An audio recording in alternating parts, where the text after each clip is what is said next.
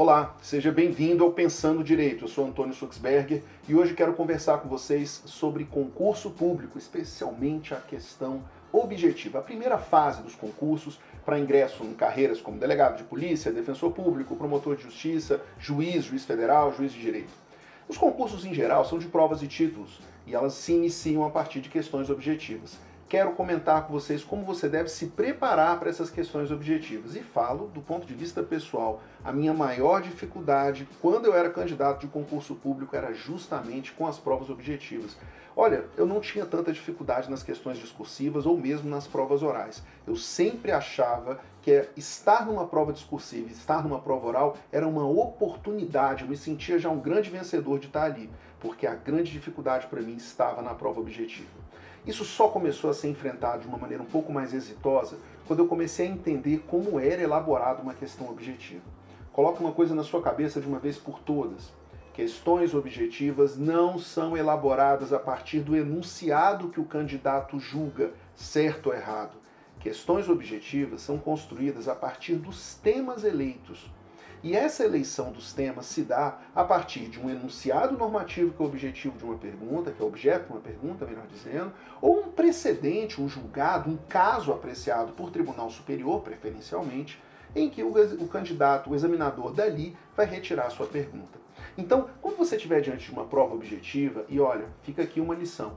Todas as provas objetivas devem ser feitas e refeitas e treinadas e refletidas por todo e qualquer candidato o treinamento faz parte da preparação, tanto quanto o estudo.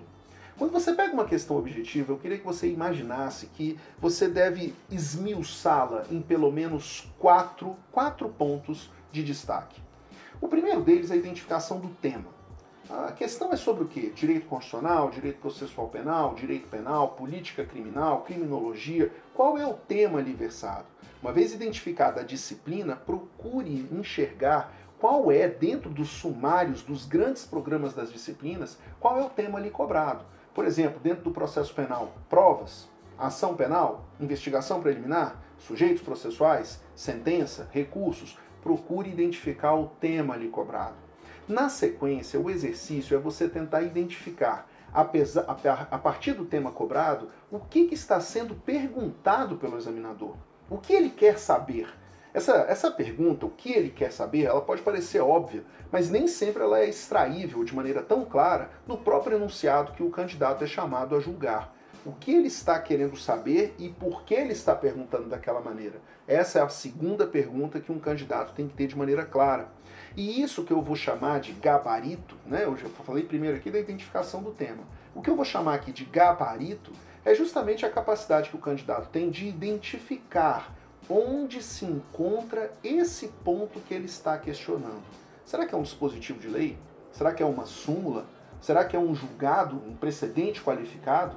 Será que é um caso específico que foi julgado pelos tribunais superiores? Então, essa identificação aqui é que vai permitir a você é, conseguir compreender exatamente qual é o objetivo da pergunta. E aí vem o ponto principal, né? Muitas vezes você consegue vencer dessa maneira enunciados mal formulados.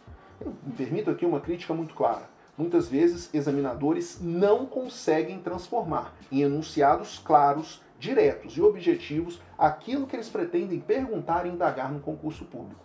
Isso, claro, toca na própria qualidade do concurso público. E bons candidatos se preparam para bons concursos. Se eventualmente o candidato é vítima de um concurso ruim, olha, deixemos isso a cargo da alha, do extraordinário, do que pode vir a acontecer. Isso não deve afetar a sua preparação.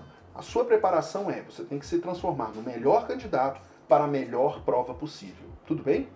Identificado o tema, identificado o que eu estou nominando como gabarito, ou seja, de onde ele tirou aquele conhecimento que ele está exigindo de você, agora sim é o momento de você apreciar o enunciado da própria prova.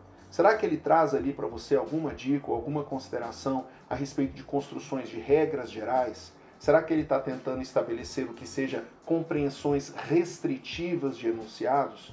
Será que ele está tentando colocar para vocês testes a respeito de práticas e colocações? Faço essa consideração porque muitas vezes o candidato, naquele momento da prova, em que o tempo é curto, o conteúdo é muito longo e a isso se soma o seu nervosismo, ele acaba tratando enunciados das questões de maneira isolada e descontextualizada. Uh -uh. Você tem que pensar o enunciado a partir do tema da questão. Examinadores, em geral, vinculam enunciados aos próprios títulos ou os enunciados acima do que ali se colocam numa questão X ou outra. Aqui eu preciso que vocês tenham de maneira muito clara a diferenciação entre o que sejam os julgamentos de assertivas lançadas uma após a outra sem qualquer identificação em grupos, isso acontece em várias provas, ou naquelas situações em que o examinador, a partir da identificação desse ou daquele enunciado, como se fosse um caput, né? assim como tem um dispositivo legal com a cabeça do artigo, muitas vezes a questão também tem o seu enunciado geral, para dali partir e realizar as assertivas que você tem que julgar. É importante você anotar isso, porque essa é a regulação geral incidente sobre concursos, as resoluções do CNMP, as resoluções do CNJ que versam sobre concursos públicos. Elas exigem dos candidatos que as assertivas ali construídas sejam claras e que, sobretudo, abordem compreensões sedimentadas na jurisprudência. Eu já falei do tema, eu já falei do gabarito, já falei do próprio enunciado. O que, que sobrou? Todo examinador, quando elabora um enunciado, ele precisa necessariamente indicar o nível de dificuldade desse enunciado. E eu posso colocar aqui facilmente para vocês que os enunciados são ou fáceis, ou médio, médio ou de nível difícil. Né? Ou seja, e, e, e essa compreensão de entre o fácil, médio, difícil, é o que justamente traz um tipo de qualificação para o concurso. Não se engane. A pior coisa que pode acontecer para um candidato bem preparado é se deparar com uma prova que seja muito fácil. Uma boa prova deve equilibrar algo próximo da metade de seus enunciados como enunciados difíceis. Somente assim uma prova de concurso consegue de fato selecionar os melhores candidatos. Eu até me explico. Uma prova com enunciados muito fáceis faz com que o erro seja muito destacado, porque as notas de corte são muito elevadas. E isso não necessariamente implica o acerto ou a seleção dos melhores candidatos. Quando uma banca de concurso consegue construir um conjunto de questões que são difíceis e que permeiam aproximadamente metade ou mais da metade da prova, isso permite que candidatos de excepcional qualidade surjam, apareçam, se destaquem naquele universo, aquele mar de candidatos, ainda que erre uma ou duas questões. Um bom candidato ele deve se sobressair de uma prova de concurso não porque ele jamais erre, mas sim porque eventualmente ele mostra conhecimento em questões que sejam difíceis, de maneira que então se permita a ele mostrar o seu conhecimento nas etapas subsequentes. Então, quando a gente estiver pensando em provas objetivas, fica aqui essa lição. Não fique se testando para saber se você acertou ou errou. Esse teste você deixa lá para o dia do jogo, o dia de verdade, o dia da competição, o dia do concurso público. O que interessa quando você está estudando e se deparando com provas objetivas é menos você se testar e muito mais você perceber como a prova é elaborada. O que está sendo questionado, como isso está sendo cobrado, o que pretende o examinador a partir do que ele pergunta e, sobretudo, aquele enunciado passar pelo seu escrutínio a partir do conhecimento que você tem.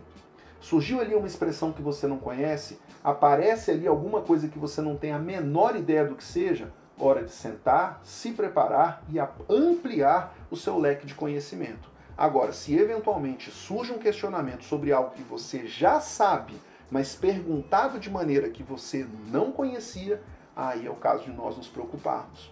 Por quê? Porque temas de concurso se repetem. As provas de concurso iterativamente perguntam sempre as mesmas coisas. O que muda é a maneira de questionar. Por isso é fundamental você sempre elaborar provas, testes de toda sorte.